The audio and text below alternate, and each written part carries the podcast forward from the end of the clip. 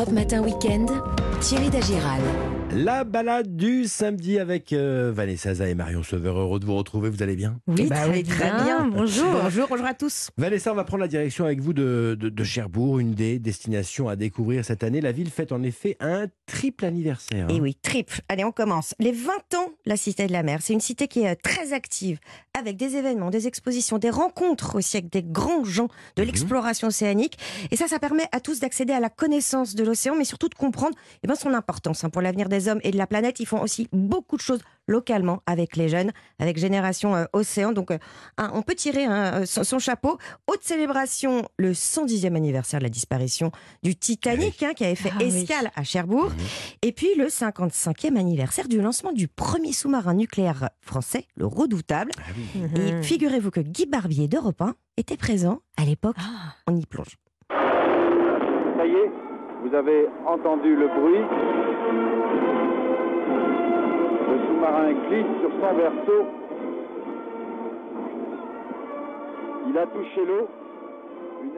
Elle est incroyable cette dingue, archive. hein. fou. Ah. On y est. oui, c'est génial. Il, est où le redoutable aujourd'hui Et ben alors alors aujourd'hui, il est au sein de la Cité de la Mer. D'accord. Imposant, hein faut quand même imaginer, 9000 tonnes. Ah Alors, ce qu'il y a de fantastique, c'est qu'on peut monter à bord, et c'est le seul sous-marin au monde bien. qui est traité dans une version ben, immersive qui permet au public de le visiter euh, pendant une heure avec un, un audio guide, Ouais. des sons, c'est fantastique. Vous plongez dans les secrets de la vie des sous-mariniers. C'est ça qui est intéressant. On n'est pas que sur le côté militaire. Et Bernard Covin, qui est allez, on va l'appeler le papa fondateur de la Cité de la Mer. Moi, je l'aime, je l'adore. Il est fantastique. Euh, ben, il va nous, nous dévoiler un petit peu plus euh, de ce quotidien. Il faut savoir qu'une patrouille d'un sous-marin nucléaire comme le Redoutable, c'est 70 jours sans remonter à la surface. Et ils sont 130 à bord de ce bateau. Donc à partir de là, on essaye de faire comprendre et d'accéder à ce secret. Comment vivent-ils, leurs loisirs, leurs conditions de travail, les fonctions essentielles du sous-marin, comment on renouvelle l'air du sous-marin, comment euh, on se sert du cœur nucléaire pour fabriquer l'électricité qui va permettre de faire fonctionner toutes ces énormes machines, comment on pilote, comment on plonge, quel est le rôle des oreilles d'or, ce qu'on appelle les oreilles d'or dans le film Le Chant du Loup, comment, comment font-ils, comment perçoivent-ils, comment comprennent-ils les bruits? Les oreilles d'or, c'est c'est Mm. quoi? En fait, ce sont les sous-mariniers qui étaient formés.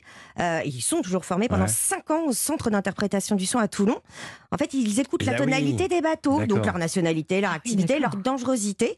Et en fait, plus que des oreilles parfaites, c'est vraiment des Bah oui, analystes. ouais. Et ils ont toujours un statut particulier parce que eux seuls ont un contact direct en Mm. fait avec le, le commandant. Euh, voilà, c'est les oreilles du sous-marin. Mhm. Évidemment, le sous-marin est aveugle, donc ils, ils sont indispensables. Cette visite, je pense que vous l'avez senti, elle est très forte. Ah. On vit l'enfermement. Euh, on n'en sort pas indemne, hein, parce que on, on a l'impression de rentrer dans le sous-marin comme si l'é- l'équipage l'avait quitté 30 minutes euh, auparavant. Mhm. En tout cas, moi, je ne pourrais pas. Je suis Ah non, claustrophobe. 70 et l'enfermement. 110, c'est Non, dur, on est Ouais. bien d'accord. Mais on comprend, voilà, toute cette Bon. aventure humaine. Euh, Est-ce que vous avez une adresse à l'air libre, euh, Vanessa, pour poser ses valises Euh, J'en ai trois. Ouais. Un hôtel avec vue sur le port, la Régence. Alors là, on est dans une ambiance un peu plus british. L'hôtel Le Cerf, qui est un petit 3 étoiles de charme sur la place de la mairie. Et sinon, côté chambre d'hôte, il y a le manoir de la FIF. Alors ça, c'est une belle demeure du 16e, euh, sur les hauteurs de Cherbourg. Et ils ont aussi un gîte que j'aime bien, le gîte des Fougères. Alors très élégant, c'est dans une ancienne boulangerie tout en pierre. On est vraiment dans l'image d'Épinal normande. Merci Vanessa. Marion Sauveur, à présent. Vous nous emmenez, Marion, euh, ce matin dans le massif du Jura. Oui, c'est là qu'on fabrique l'un des fromages préférés des Français. Si Ah. je vous dis une meule de 40 kilos qui Ouais. renferme un fromage au lait cru à pâte pressée, une croûte légèrement brune et une pâte de couleur jaune clair à jaunée, oui, c'est le comté justement. On en a, on en a en bah studio. oui. Je vous laisse euh, déguster. c'est un comté de 24 mois. Ça se Ah. fait pas parce qu'il faut pas coûter. Ah, faut bien, faut bien le couper. hein. Ouais, la pâte est est jaune doré parce que c'est un fromage qui a été réalisé avec le lait des vaches qui pâturent dans les prés fleuris. Elles y sont depuis bientôt un mois. C'est ce qui donne donc au comté les arômes fruités. fruité. Voilà, dites-moi ce que vous en pensez. Mais oui. Et on fête d'ailleurs Mmh. tout le week-end le retour des vaches dans les pâturages avec les rendez-vous du comté au menu des dégustations, des randonnées gourmandes, des visites de fermes, de fruitières et de caves C'est d'affinage. bon. Mais oui, bien Oh là sûr. là, ça fond presque. Parfait. Comment on fabrique ce comté alors? Alors, il n'existe pas de comté fermier, un comté fabriqué chez un éleveur de vaches laitières et Mmh. affiné au même endroit. La filière est organisée différemment. Il y a les producteurs de lait, les fromagers qui travaillent dans ce qu'on appelle les fruitières et enfin les affineurs. Ouais. Trois métiers, chacun son savoir-faire, mais bien sûr complémentaires. Et le fromager Nicolas Pianet de la fruitière de la vallée du Hérisson à Doucier, là on est dans le Jura, travaille avec 14 exploitations laitières. Chaque jour, il transforme 20 000 litres de lait en comté. Il est collecté dans la nuit. Quelques heures après que ce lait euh, soit réceptionné, on lance la fabrication. Donc c'est très très tôt le matin.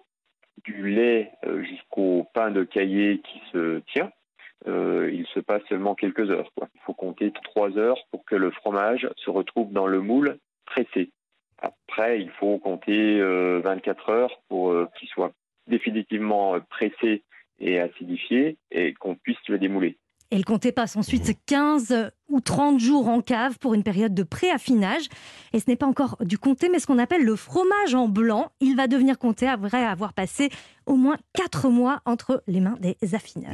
Il est- somptueux celui-ci. hein. À 24 mois, à 24 mois. Ça se cuisine comment alors? Alors moi, je l'adore en, en croquette, puisque ça dégouline de bonheur, vraiment. Mais ce week-end, il fait beau, j'ai envie de fraîcheur. Mais oui, mais oui, mais oui. On va faire une petite entrée gourmande, Oui. un tiramisu comté tomate. Ah Alors, oui on commence par réaliser une purée de tomates. C'est un petit peu tôt avec les tomates fraîches. On prend des tomates confites, Mhm. on les coupe en dés, on les fait revenir avec leur huile, quelques minutes à feu doux, un petit peu de piment d'Espelette et de basilic frais, et ensuite on mixe.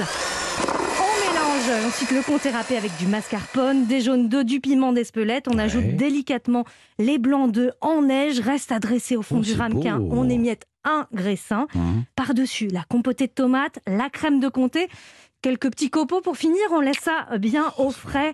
Pendant deux heures, c'est meilleur. Et puis tout le week-end, vous avez donc rendez-vous, euh, les rendez-vous du comté. Allez à la fruitière de la vallée du Hérisson à Doucier pour découvrir comment il fabrique ce merveilleux comté. Excellent, merci Marion. On vous retrouve et on retrouve bien sûr votre recette sur europe1.fr et le podcast des balades sous le nom Week-end Évasion. À demain. À demain.